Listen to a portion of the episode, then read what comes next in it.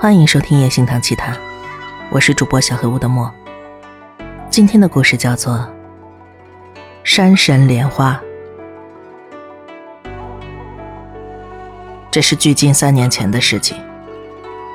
当时的我在熊本县的某所中学任教，那是一所全校师生不满百人、规模很小的学校，在离宫崎县很近的一处乡村里。搬到九州。使从小在东京长大的我感到十分不安。不过村里的人对我这个外来者非常友善，比如为不擅长料理的我张罗饭菜，邀请我参加附近居民的集会等等。他们的体贴真的令我很高兴。虽然生活多多少少有些不便的地方，但比起东京来说，日子过得更为舒适。在第二年的夏天，我又比之前更适应了此时的生活。即使在乡下没有什么像样的娱乐，我也发现了一些好玩的。我的学生教会了我如何在山里游玩，他们几乎一整年都在山里玩。当然了，喜欢棒球、足球，还有电视游戏这些东西的人也有，不过喜欢在山林里四处玩耍的比较多。我一开始觉得学生去山里是很危险的，但是年纪比较大的老师却从不担心。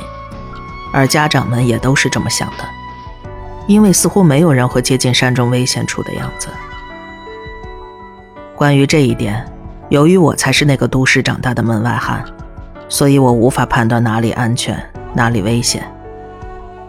学生们带我上山的时候也会指点我：“老师，那里很危险，能游泳的地方只有这里，之类的。”那简直是我无法理解的境界。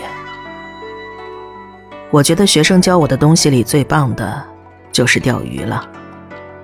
孩子们自己切竹子，制作属于自己的鱼竿。男同学们几乎全部都有名为“肥后手”的小刀，锋利的刀刃有着日本刀一般的刀纹。我对于那些把刀运用的如同手指般灵活的学生感到十分惊讶。我也听从他们的教导制作鱼竿，在千辛万苦之后，终于完成了只属于我的鱼竿。溪钓完全虏获了我的心。每天放学后，我几乎都会去山里的溪流那垂钓。一开始钩钓饵虽然很辛苦，但在开始钓鱼之后，就能把那种辛苦抛诸脑后，真的很不可思议。我对于溪钓的着迷到了学生们都难以置信的程度。钓到的鱼直接就地处理，头朝下插在火堆旁烘烤。香鱼之类的鱼没有鱼腥味。十分好吃，我对自己钓的鱼的味道简直着迷，一股脑的沉浸在钓鱼的乐趣之中了。记得那是在暑假过了大半，盂兰盆节刚结束的时候，我和往常一样出发去西钓，朝着比平时更上游的地方前进。学生们是不会去上游的，不过因为那时我穿着登山靴。身上的装备也很齐全，所以根本没有犹豫。当我察觉异样时，已经走了一个小时左右了。虽说是沿着河流朝上游走的，但不知何时，已经起雾了。这雾比我以往碰到过的任何一次都要浓，浓到伸手不见五指的程度。似乎还是掉头比较好。正当我如此想的时候，太阳正要开始西沉，离黑暗笼罩还早，但不一会儿，射入山林间的阳光就消失了，空气急速的冷却了下来。雾还是一样的浓。虽然也有赶快掉头的选项，但我是不会坐在雾中随意走动如此愚蠢的举动的。九州没有熊之类的肉食性野兽。即使是在山中过夜，也没有被野兽袭击的危险。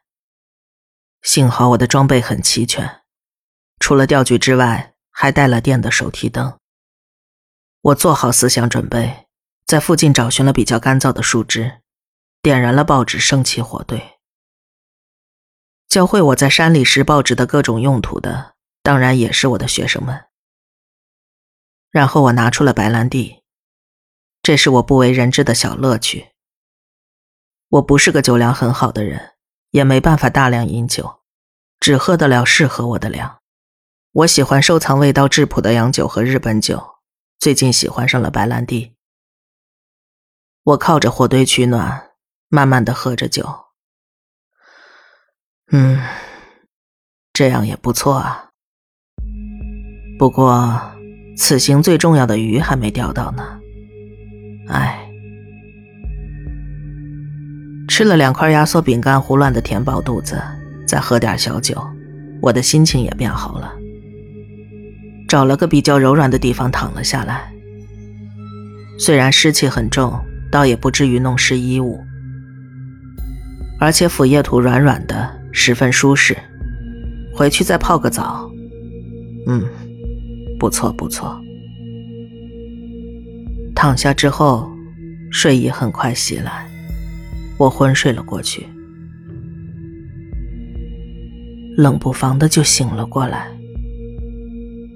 火堆附近似乎有人，我惊得跳了起来。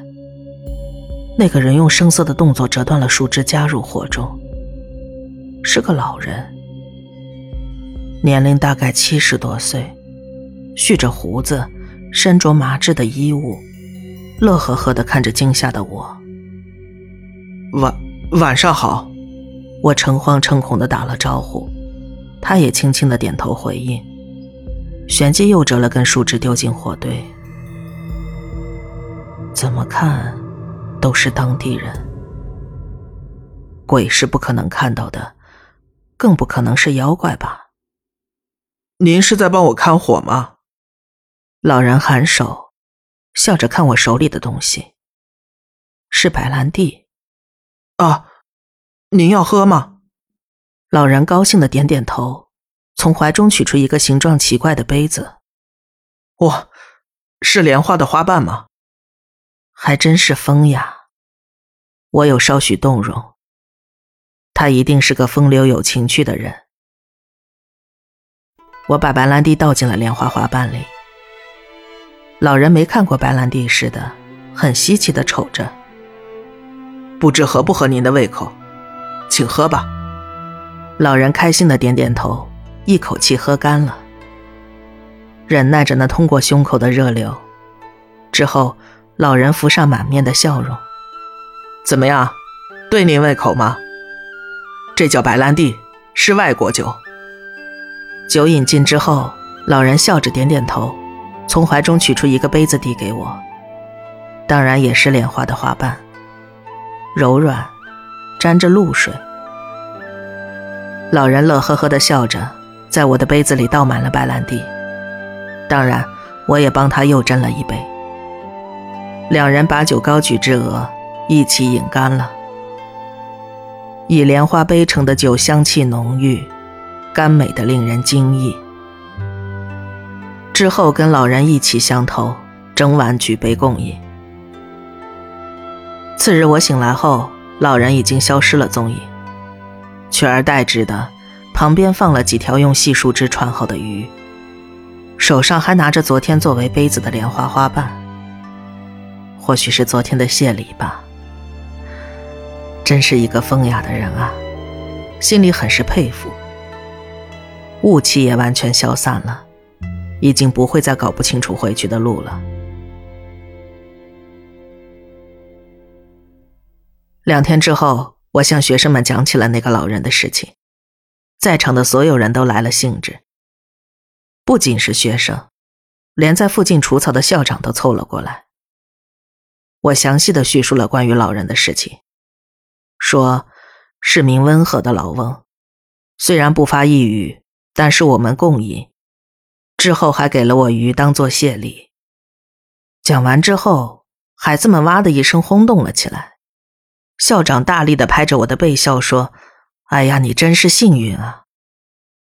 我觉得不可思议，疑惑的问：“难道他是个有名的人吗？”这才知道，那老人原来是山神。山神会变换很多姿态，像是老人、小孩、年轻女性，有时也会以动物的姿态出现。后来我才了解到。一般情况下，山神似乎都以十分丑陋的女性样貌出现。不过，熊本的山神却是以美女的样貌出现的。虽然我遇到的不是美女，有些可惜，不过老人也是非常温和善良。之后，我想再见那老人一面，却都无法如愿。不过，有时我会放白兰地在之前的地方，隔天酒一定会消失。不知道是不是作为酒的谢礼，那之后一定会钓上很多的鱼。即使现在我到了四国教书，我还是忘不了那时不可思议的体验。结婚的时候，我对妻子提起了那件事，我曾跟山神一起喝过酒呢。他也只是当成笑话。于是我给他看了证据，莲花杯。不可思议的是，那花瓣至今仍未枯萎，现在也还是带着新鲜的露水。还想再跟那老人一起共饮呢，总有一天吧。